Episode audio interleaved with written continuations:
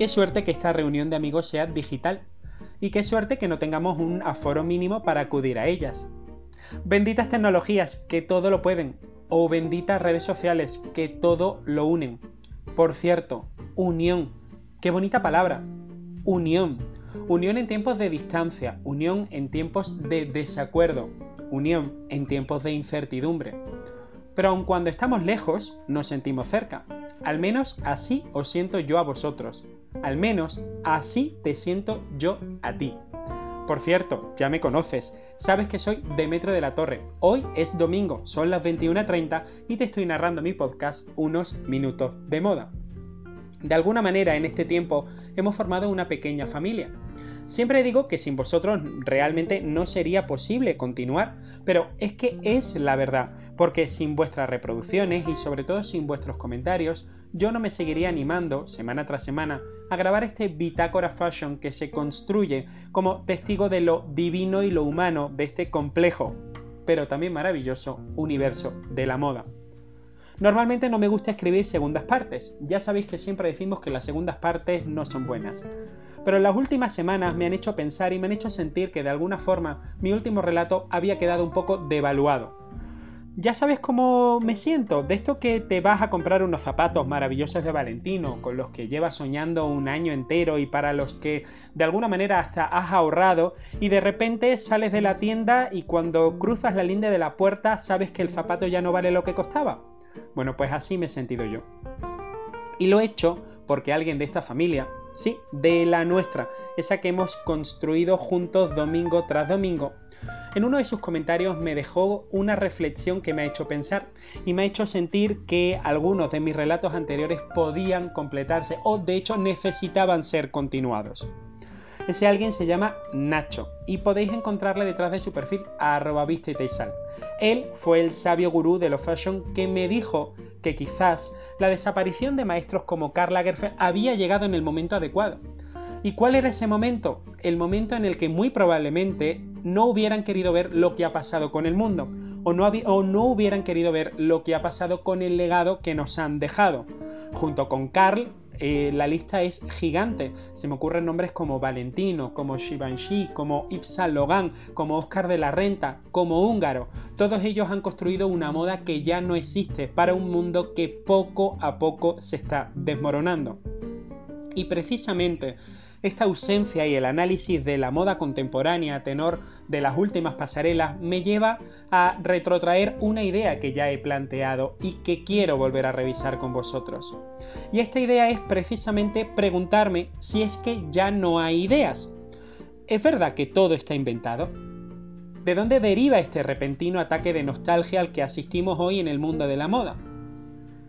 Puede ser que nos encontremos ante un nuevo neoclasicismo fashion, pero claro, si analizamos lo que viene, si analizamos lo que nos proponen, por ejemplo, las últimas zapatillas de Valenciaga, las horribles Soccer.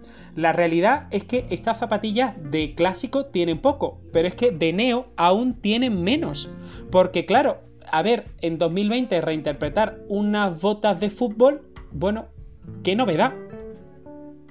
La realidad es que la moda ha cambiado. Es cierto que todos nos retroalimentamos. Yo siempre he sido defensor de eso. La moda necesita de la moda. De hecho, el éxito de creadoras del pasado como Madame Grès están basado precisamente en eso, en reeditar el estilo de otros tiempos. En el caso de Madame de fue en su caso a través de las túnicas grecorromanas y su capacidad de encontrar en la ropa aquello que buscaba en las esculturas. Pero lo cierto es que ella se inspiraba en algo del pasado, pero del pasado de verdad, no en algo que había sucedido antes de ayer. Y por antes de ayer me refiero a los 90. De hecho, las últimas colecciones de Versace y Dolce Gabbana son una reinterpretación. Bueno, ahora a las reinterpretaciones los expertos del lenguaje le llaman homenaje o celebración, pero en cualquier caso son una reedición de la colección Primavera-Verano 1992 en el caso de Versace y 1993 en el caso de Dolce y Gabbana. Pero, ¿qué es lo que ocurre? ¿Ya no hay ideas? ¿En serio Versace con Donatella Versace al frente o Dolce y Gabbana con Domenico Dolce y Stefano Gabbana no están rodeados de suficiente talento que sea capaz de editar, que no de reeditar algo nuevo? ¿No estuvimos hablando acaso hace un par de meses de que crisis era sinónimo de oportunidad? ¿O puede ser que la reedición sea el elemento que gane la batalla a las, por cierto, cada día más maltrechas ventas de moda? Quizá es tan solo que yo soy un mal pensado y que la misma nostalgia que yo tengo de moda de otros tiempos es la que está atacando a la moda de nuestro presente. En tiempos así, francamente admiro la actitud de grandes como Valenciaga. A don Cristóbal no le tembló el pulso en cerrar su imperio y su proyecto de vida cuando se dio cuenta que el mundo había cambiado y que él no lo había hecho de la misma manera. Ante el éxito y el avance imparable del pretaporte y la revolución y manifestaciones de mayo del 68, Valenciaga decidió cerrar y dijo adiós a más de 50 años en la alta costura de primer nivel.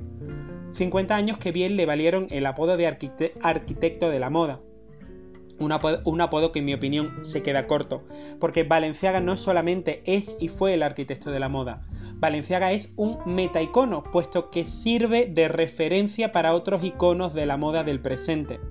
Y cuando analizamos sus piezas, muchas veces no sabemos cómo están construidas y nos quedamos maravillados ante ellas, nos quedamos boquiabiertos.